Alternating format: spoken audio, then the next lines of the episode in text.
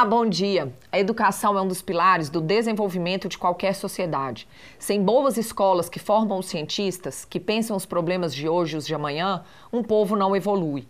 E é nas redes municipais que a maioria das crianças tem o primeiro contato com o ensino formal. As escolas públicas precisam estar preparadas para acolher essas crianças e conduzi-las pelo caminho do aprendizado.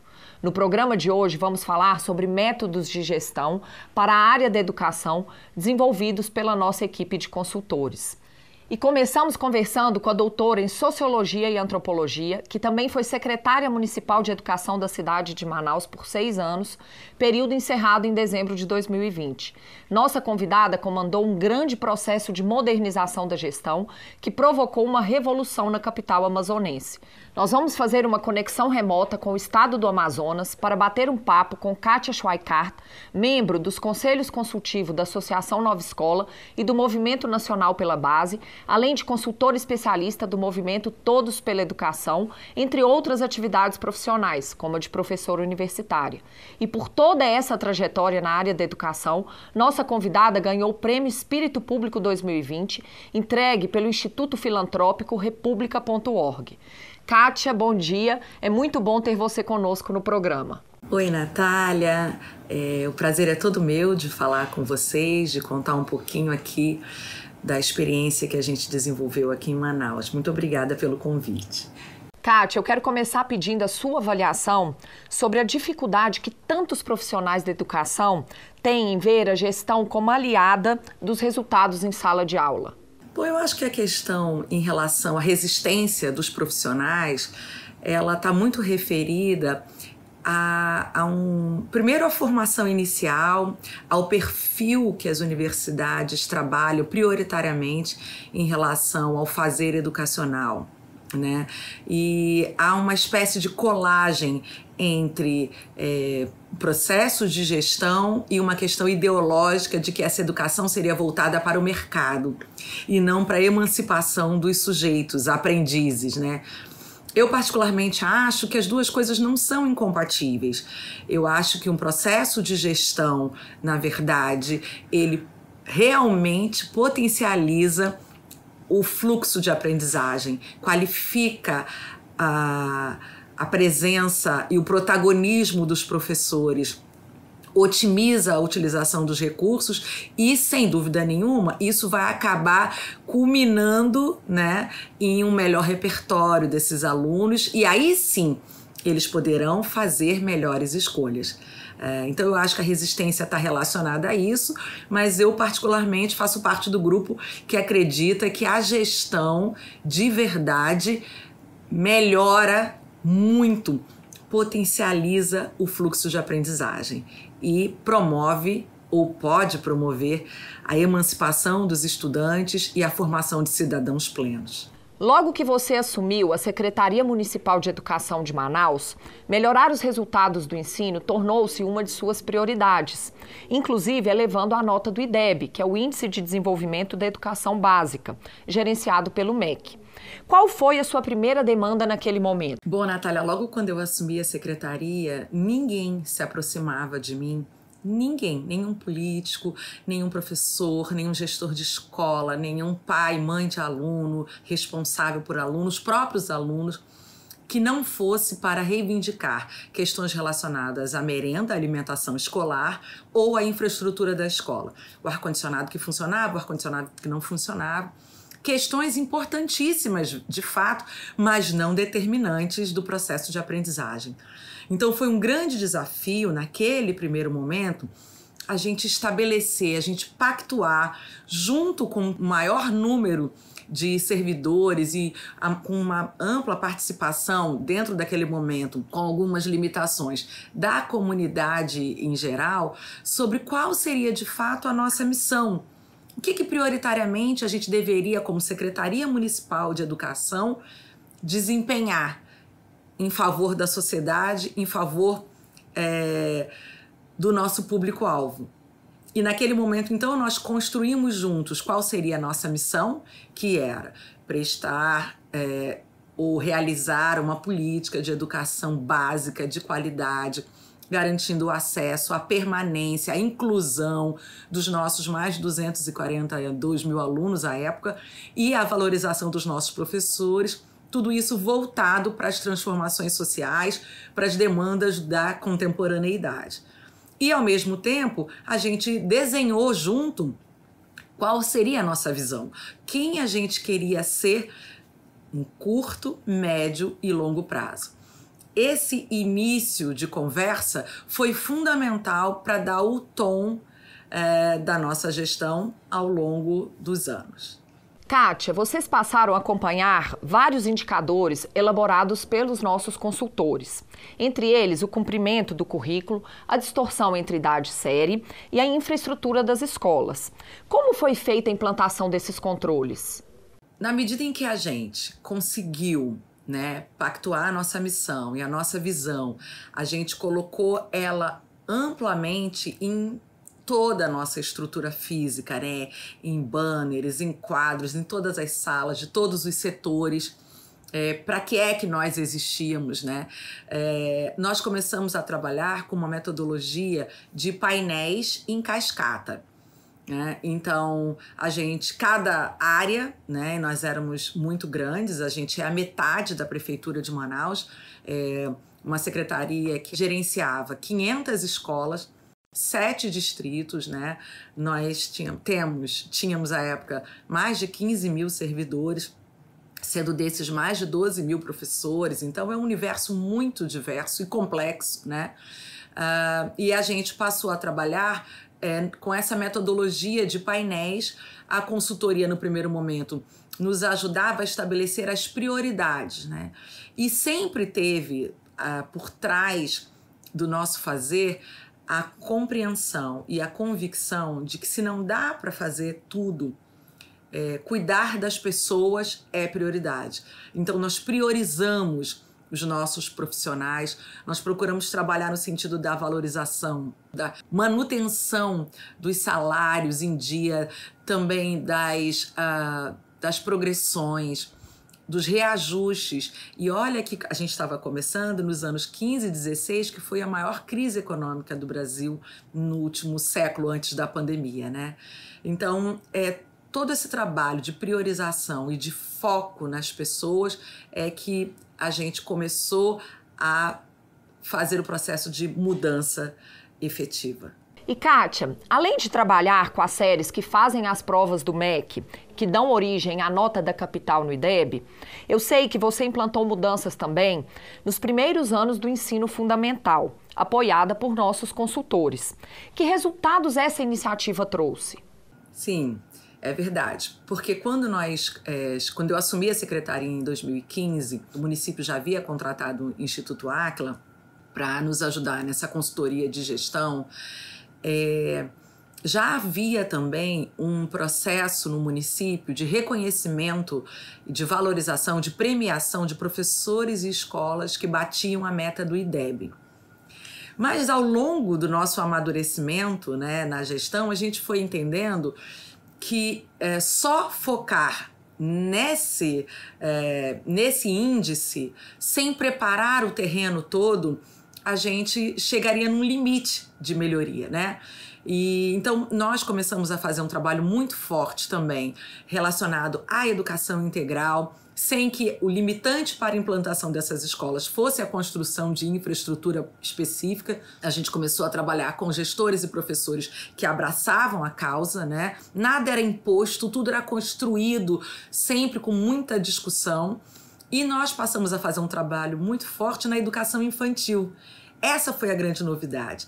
Porque a partir de 2016, a educação infantil, ela passa a ser parte da educação básica obrigatória. As crianças passam a ter que estar na escola a partir dos quatro anos. E aí a gente passou então a construir uma metodologia para também premiar, valorizar as escolas e os professores que atingissem metas de desenvolvimento das crianças, de introdução já a essa ao processo qualificado de aprendizagem, o processo qualificado acadêmico dessas crianças a partir dos quatro anos. E nós então instituímos uma premiação para as escolas de educação infantil também. Um aspecto muito interessante desse processo de mudança é que você não deixou ninguém da equipe de fora. Mesmo tendo objetivos pedagógicos, você envolveu as áreas que não estavam diretamente relacionadas ao ensino. Por quê?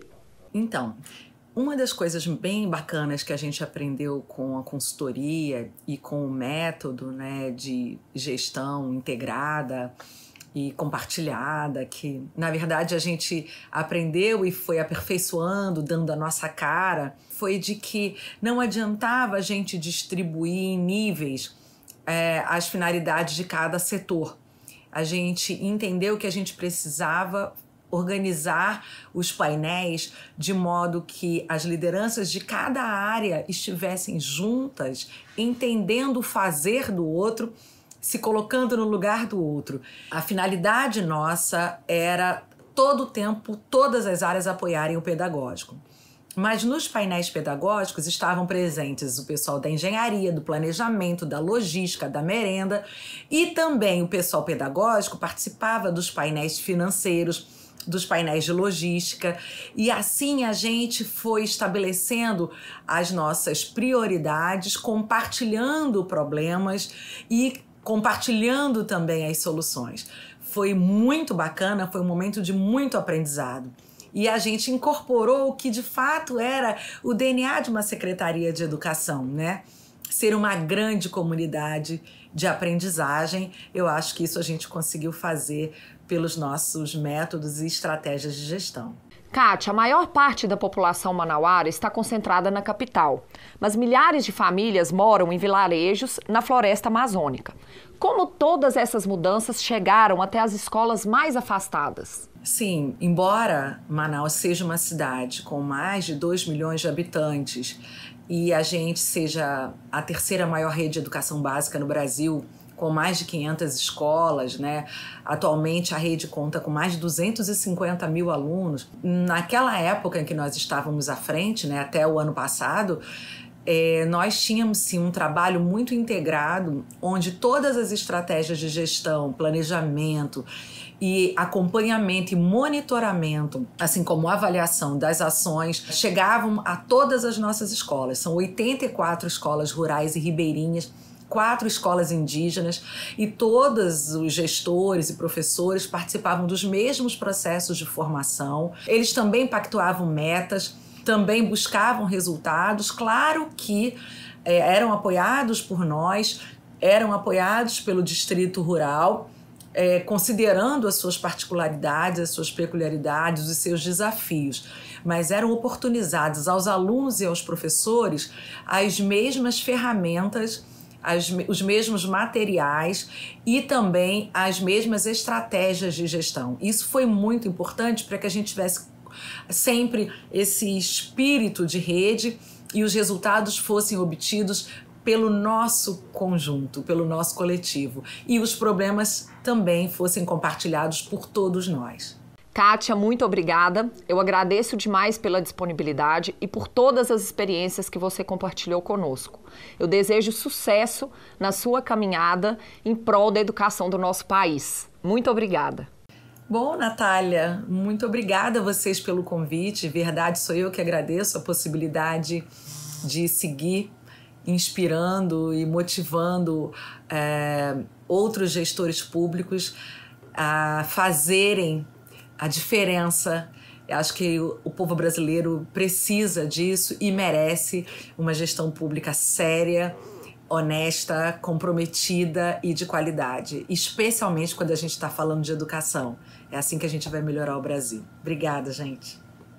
Essa conversa sobre gestão na área da educação vai continuar no próximo bloco. Nós vamos receber aqui no estúdio do Gestão com Identidade a consultora especializada no assunto, Amanda Godoy. Fique por aí. Até já!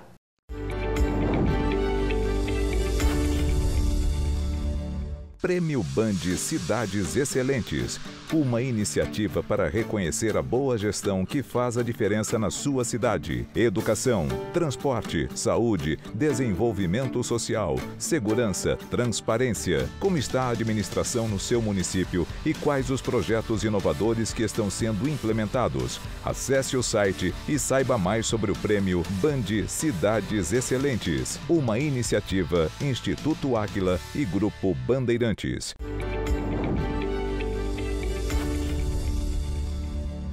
As técnicas de gestão podem ser aplicadas tanto nas empresas privadas quanto no setor público. Se os líderes querem evoluir, a evolução acontece. Mas se eles têm medo das mudanças, qualquer ajuste se torna muito difícil.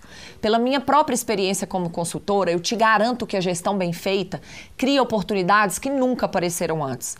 No programa de hoje, estamos falando sobre a gestão no setor da educação e você vai saber mais sobre o IDEA, Índice de Desenvolvimento Educacional Áquila, que integra o pilar de educação do IGMA, e sobre um sistema de gestão na educação criado por nossos consultores.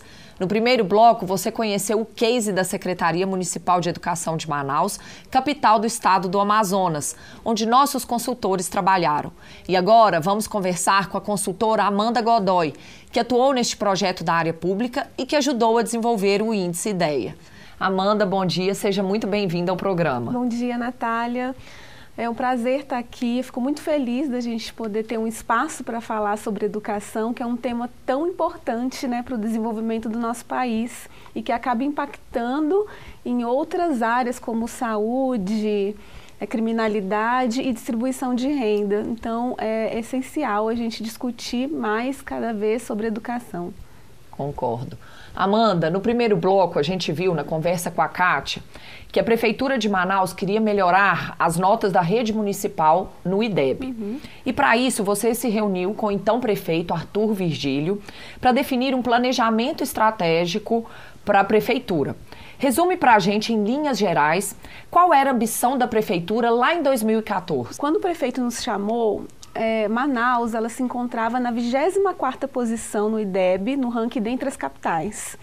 E isso incomodava muito o prefeito, ele ficava indignado porque ele dizia como pode uma capital como Manaus, que na época era o quarto maior PIB do Brasil, ter um resultado tão pífio na educação. E isso deixava ele muito indignado e a gente ficava feliz com essa indignação em relação aos resultados de um indicador que representa a qualidade da educação né, no Brasil, porque a gente vê que às vezes muitos gestores, eles quando assumem, eles acabam olhando para os meios.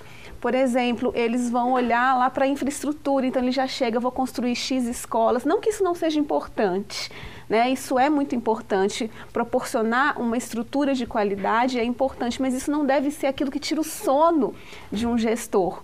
Né, municipal. O que tira o sono dele tem que ser os meus alunos eles não estão aprendendo, porque nem sempre uma escola com uma infraestrutura perfeita, ela vai garantir que o ensino seja de qualidade. E a gente viu isso muito na prática lá em Manaus, uma rede extensa com escolas ribeirinhas que ficavam a seis horas de barco da Secretaria de Educação, escolas com infraestrutura precária, mas que tinham ótimos resultados e vice-versa também. E o, e o porquê? É a gestão. O que faz a diferença é a gestão e o foco naquilo que realmente importa, que é oferecer um ensino de qualidade. Então, ele colocou a ambição de estar entre as 10 melhores, sair da 24 para estar entre as 10 melhores capitais no resultado do IDEB, tanto nos anos iniciais quanto nos anos finais. E o melhor de tudo, Natália, é que nós alcançamos e superamos essa ambição. Então, em 2017, tanto nos anos finais quanto nos anos iniciais, Manaus Manaus ficou em nono lugar. Um resultado e tanto em pouco tempo. Em pouco né? tempo. Amanda, o projeto na Prefeitura de Manaus se estendeu por vários anos. Eu sei que uma das primeiras ações foi criar multiplicadores entre os servidores da Prefeitura para levar adiante todas as mudanças que seriam realizadas e implementadas. Sim. Qual que era o perfil que vocês procuravam para essa função? Então, Natália, nós não íamos ter braços para alcançar as cerca de 500 escolas da rede. Então, a gente propôs né, uma seleção de pessoas da própria rede ali, de servidores que estavam lotados na escola e eles poderiam participar desde que não tivessem nenhum processo administrativo e que fossem efetivos da rede, para que esse conhecimento se mantenha né, dentro da rede. E o perfil desejado eram pessoas com capacidade de liderança, com boa capacidade argumentativa, porque a gente sabia que eles iam enfrentar né, algumas resistências, algumas barreiras quando chegassem lá na ponta para implementar a metodologia, pessoas com uma boa comunicação e resilientes, mas acima de tudo, pessoas apaixonadas por educação. Amanda, e exemplifica para a gente que tipo de atividade esses multiplicadores exerciam nas cinco escolas pelas quais eles ficaram responsáveis. A primeira atividade deles foi apresentar né, o, o, o programa para toda a comunidade escolar e, posteriormente, auxiliar as escolas a atualizarem o seu projeto político-pedagógico, por exemplo, que é um documento que é solicitado pelo MEC, obrigatório pelo MEC, mas que as escolas elas fazem e guardam numa gaveta, esquece e aquilo lá fica morto dentro da escola. Então, uma dessas atividades é dar vida a esse projeto político-pedagógico, atualizar qual é a missão, a visão de futuro, os valores dessas escolas. É, uma outra atividade muito importante também é coletar os indicadores que iam ser trabalhados. O índice que a gente usa, o IDEA, eles eram responsáveis por coletar essas informações e alimentar esse indicador que ia dar base para todo o trabalho, para fazer planos de ação com as escolas e acompanhar né, o resultado desses planos e desses resultados frente às metas que as escolas tinham que alcançar. Vamos aproveitar então, Amanda, e falar um pouco mais sobre o IDEA. Que diferenciais a aplicação desse índice de desenvolvimento educacional Aquila e também do sistema de gestão na educação, ambos criados pelo Aquila, trouxe para o projeto realizado na prefeitura de Manaus? Então, Natália, o IDEA, que ele está totalmente alinhado ao pilar educação do IGMA, né, ele compõe esse pilar, ele dá para a rede e para as escolas um raio-x, né? como se as escolas conseguissem se enxergar ali em cada detalhe, tanto nos seus resultados finalísticos, nos seus resultados de ambiente, de infraestrutura e nos seus processos pedagógicos. E isso possibilita que as escolas foquem naquilo que realmente elas têm necessidade. Por exemplo, ela orienta quais projetos as escolas vão fazer. Cada uma das variáveis que são coletadas por meio de fatos e dados, elas dão um farol. Então, ela acende lá um farol vermelho se aquela variável está crítica, precisa de uma atenção especial, amarelo se ela está ali no meio do caminho com um ponto de atenção, ou verde se ela está no nível adequado. As variáveis de farol amarelo e vermelho, elas são alvos de projetos e de ações. E aí ela para de atirar em todos os lados e para de gastar tempo e energia e dinheiro aonde ela não precisa. Isso é o diferencial, isso é a gestão. Vamos conhecer agora mais detalhes sobre o IDEA, apresentando alguns dos indicadores que compõem as faixas branca, marrom e preta do índice. E você também vai saber quais são os indicadores fornecidos pelo IGMA, Índice de Gestão Municipal Áquila, dentro da área da educação e que também são usados por dezenas de prefeituras Brasil afora. Veja alguns indicadores da dimensão finalística da faixa branca: aprovação dos alunos, permanência na escola, alunos alfabetizados no tempo correto, desempenho na prova Brasil de Matemática e na de língua portuguesa. Na dimensão ambiental da faixa branca, destacamos quatro indicadores: infraestrutura, gerenciamento dos recursos públicos, prevenção à violência e aceitação das diferenças, evitando a discriminação. E considerando agora a dimensão pedagógica da faixa branca do IDEA, Índice de Desenvolvimento Educacional Aquila, selecionamos cinco indicadores para te dar uma noção do que é analisado na consultoria. Lotação completa do quadro de professores, registro das práticas bem-sucedidas em sala de aula, cumprimento do currículo, recuperação dos alunos e a frequência geral deles nas aulas. Para você conhecer um pouco do trabalho que o Aquila realiza na faixa marrom, selecionamos alguns indicadores para ilustrar. Na dimensão ambiental, temos o atendimento a alunos com necessidades especiais, participação de pais e ou responsáveis nos projetos e ou eventos da escola e qualidade no atendimento dos serviços de apoio. Já na dimensão pedagógica da faixa marrom do IDEA, o Índice de Desenvolvimento Educacional Aquila, temos a pontualidade dos professores, acompanhamento dos boletins dos alunos pelos pais e ou responsáveis e atratividade das salas de aula. Confira agora alguns indicadores analisados na faixa preta. Na dimensão ambiental, temos a vacinação infantil e a utilização da estrutura física da escola. Na dimensão pedagógica da faixa preta, destacamos a aplicação de metodologias de ensino diversificadas, alunos que fazem atividade extra-classe, implementação dos relatórios de desvio de meta, turmas que participam efetivamente das atividades e também a pontualidade dos alunos. Você confere agora os nove indicadores do Pilar Educação, que forma as cidades excelentes e que são fornecidos pela plataforma IGMA, Índice de Gestão Municipal Áquila. Nelas são analisados o nível de analfabetismo na população acima de 15 anos, qual é a expectativa de anos de estudo, a taxa de abandono nos anos finais do ensino fundamental e também nos primeiros anos dessa etapa de estudos e ainda quais são os gastos por aluno dentro do IDEB, o Índice de Desenvolvimento da Educação Básica coordenado pelo governo federal, o resultado do IDEB nos anos finais do ensino fundamental, nos anos iniciais, a distorção por idade no ensino fundamental e qual é o acesso à educação infantil pelas creches do município. Amanda, eu quero entender mais sobre as escolas nesse processo de mudança. Os resultados obtidos por elas variaram ao longo do processo? Sim, a gente viu que a rede de 500 escolas, ela tinha uma variabilidade muito grande de resultados. Então, eu tinha escolas muito ruins, de 1,5 no IDEB, e varia de 0 a 10. Tinha escolas na mediana e tinha algumas ilhas de excelência, que a gente chama de escolas ali que tinha a nota 7, 7,5 no, no IDEB.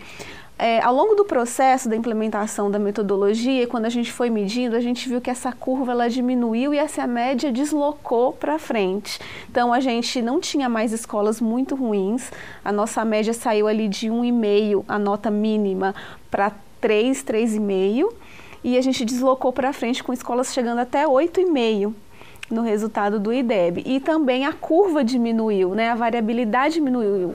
Então a gente teve uma rede um pouco mais homogênea, né? com resultados mais similares ali, de uma média melhor de resultado. Para um projeto dar certo, para o resultado acontecer, tem que ter a liderança forte e atuante, um conhecimento técnico e o conhecimento de gestão. Se esses três pilares eles não andarem juntos, o resultado ele fica prejudicado. Então a gente via que nas escolas, onde eu tinha um gestor forte, um gestor atuante, que dá o tom ali, que cobra o plano de ação, que cobra os resultados, eles despontavam na frente de outras que também melhoraram, mas não no mesmo ritmo que essas onde a gente tinha uma liderança forte. Nós temos falado muito aqui no programa sobre o Prêmio Band Cidades Excelentes. Nossos consultores, em parceria com a TV Band, estão analisando todos os 5.570 municípios brasileiros em várias áreas, e a educação é uma delas.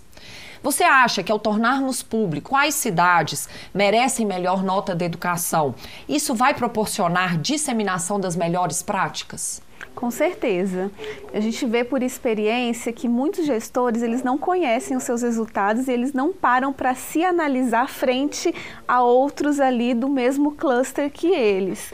E isso prejudica um pouco essa questão de identificação de boas práticas. Então, é, o prêmio Band Cidades Excelentes ele vai ser muito importante para chamar atenção para isso, para eu começar a me olhar em relação ao outro e eu ver, poxa, tem um município aqui que está na mesma, no mesmo cluster que o meu, que ele teve um bom resultado, eu vou lá ver, né? Vou lá investigar o que, que ele fez de bom. E outra coisa que é muito importante também é o que é uma boa prática, né? Porque às vezes a gente chega numa rede, a gente fala, ah, você tem escolas com bom resultado? Quais são? Vocês têm, vocês têm boas práticas registradas? Temos várias. Aí eles começam a falar de vários projetos e aí a gente pergunta, tá, mas qual o resultado que esse projeto deu? Aí ele, ah, hum, Aí não deu resultado nenhum o projeto. Então, ou seja, é, as pessoas têm que começar a entender que a boa prática ela está ligada à produção de resultados. E isso é o que toda comunidade quer. Amanda, eu queria te agradecer muito pela entrevista e desejar muito sucesso nos seus projetos de consultoria. Até a próxima. Muito obrigada. Eu que agradeço, Natália, pela oportunidade de estar aqui falando um pouquinho sobre um tema tão relevante e tão importante aí para o nosso país. Ficamos por aqui. Para rever ou compartilhar nosso programa é só acessar o YouTube da TV Band Minas ou do Aquila. Querendo falar com os nossos consultores, estamos acessíveis pelas redes sociais ou pelo nosso site. Semana que vem estaremos de volta com mais técnicas e cases de gestão para te ajudar a ser um gestor excelente. Obrigada pela audiência e até lá!